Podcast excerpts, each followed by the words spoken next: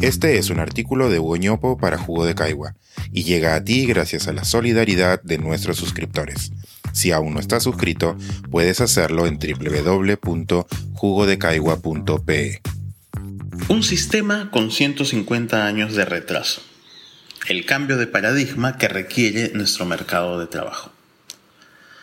El domingo 1 de mayo se celebró en gran parte del mundo el Día Internacional de los Trabajadores. En él se recuerda la lucha sindical en Chicago en 1886 por la jornada de las ocho horas. Eran los inicios de la segunda revolución industrial y varias cosas venían ocurriendo en el mundo de la producción y el trabajo. Tres años antes, los trabajadores alemanes reclamaban seguros en caso de enfermedad y Otto von Bismarck introdujo el primer plan de protección social para obreros. Tanto la jornada laboral de ocho horas como la seguridad social para los trabajadores han sido adoptadas en la mayoría de los países del mundo. En su momento, ambas fueron magníficas soluciones a problemas de aquel entonces en esas latitudes.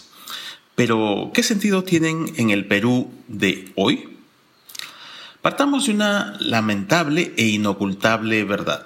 En este país somos expertos en encontrarle una salida a la regulación para conseguir ventajas de corto plazo. A los peruanos nos resulta muy fácil convertir a la regulación en letra muerta. Pensemos en el trabajador que toma una segunda o tercera jornada laboral, acumulando 10 o más horas de trabajo diarias. Asumamos que en su primer empleo tal trabajador cotiza en salud. ¿Qué sentido tiene que lo haga también en sus otros empleos? Pensemos ahora en la pareja del trabajador. ¿Qué sentido tiene para esta segunda persona cotizar a salud si su cónyuge ya consiguió cobertura para ambos y el resto de su familia? La protección social vinculada al empleo fue pensada en un mundo en el que había solo un trabajador con un solo empleo en cada hogar. Esto probablemente tenía sentido siglo y medio atrás. Hoy no. Pensemos ahora en los acuerdos bajo la mesa que hacen un trabajador y un empleador para no registrar un contrato de trabajo y por lo tanto evitar pagar e-salud y la AFP. Sin embargo, el trabajador que renuncia a estas cotizaciones sigue necesitando los servicios de un seguro de salud y de pensiones. Entonces, la reacción del Estado es no desamparar a la población y ofrecer servicios como el del Seguro Integral de Salud, SIS, y Pensión 65. Con ellos se consigue cobertura de salud y pensiones sin necesidad de cotizar a través del trabajo. Aquí los desincentivos a la formalidad laboral son claros. Un análisis detallado de esta espiral de buenas intenciones y malos resultados puede encontrarse en este estudio que preparé el año pasado para el Programa de las Naciones Unidas para el Desarrollo. Aquí, un lector distraído podía concluir que tanto el CIS como Pensión 65 deberían eliminarse, porque, entre comillas, así no se desincentivaría la formalidad desde el propio Estado. Cierro las comillas. Pero hay un problema. ¿Qué haríamos con los millones de personas, la gran mayoría del país, que no cotizan en seguros de salud o pensiones porque no tienen un empleo para ello? Lo que toca es cuestionarlos el otro supuesto. ¿Por qué es necesario obligar a las personas a destinar parte de su sueldo a seguros de salud y pensiones si estos pueden ser provistos por el Estado para todos o todos los que lo necesiten? Esto implica un cambio de paradigma sobre lo que hemos aceptado como obvio por demasiado tiempo y nos lleva a dejar de pensar en la salud y en las pensiones como derechos laborales para pasar a pensarlos como derechos universales. La propuesta no es nueva, viene discutiéndose desde hace algunos años. Hay buenas estimaciones de los costos y los beneficios, con rutas para la transición del statu quo al nuevo escenario.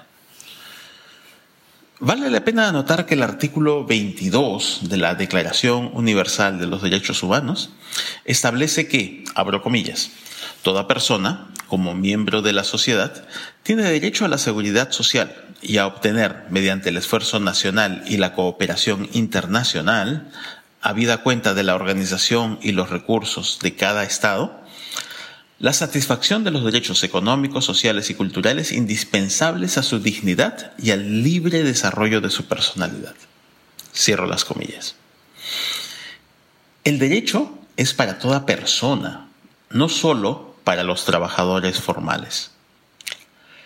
Si se elimina la necesidad de separar parte del salario para pagar salud y pensiones, es muy probable que se consigan mayor generación de empleo y menor informalidad laboral.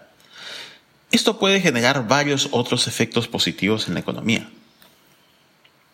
En la discusión laboral, los gremios de trabajadores han sido muy firmes en la defensa de sus derechos, por razones muy entendibles.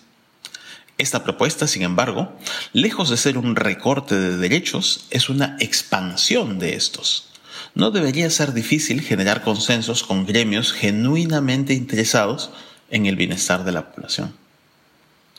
Ahora bien, si los derechos a la salud y pensiones pasan de ser derechos laborales a humanos, su financiamiento debe expandirse en la misma dirección. Lo que correspondería en este caso sería pagar estos derechos con impuestos generales. Una opción obvia para esto sería aumentar algunos puntos al IGB. Esto merece análisis y debate, algo que continuaremos haciendo desde aquí. Este es un artículo de Hugo para Jugo de Caigua y llega a ti gracias a la solidaridad de nuestros suscriptores. Si aún no estás suscrito, puedes hacerlo en www.jugodecaigua.pe.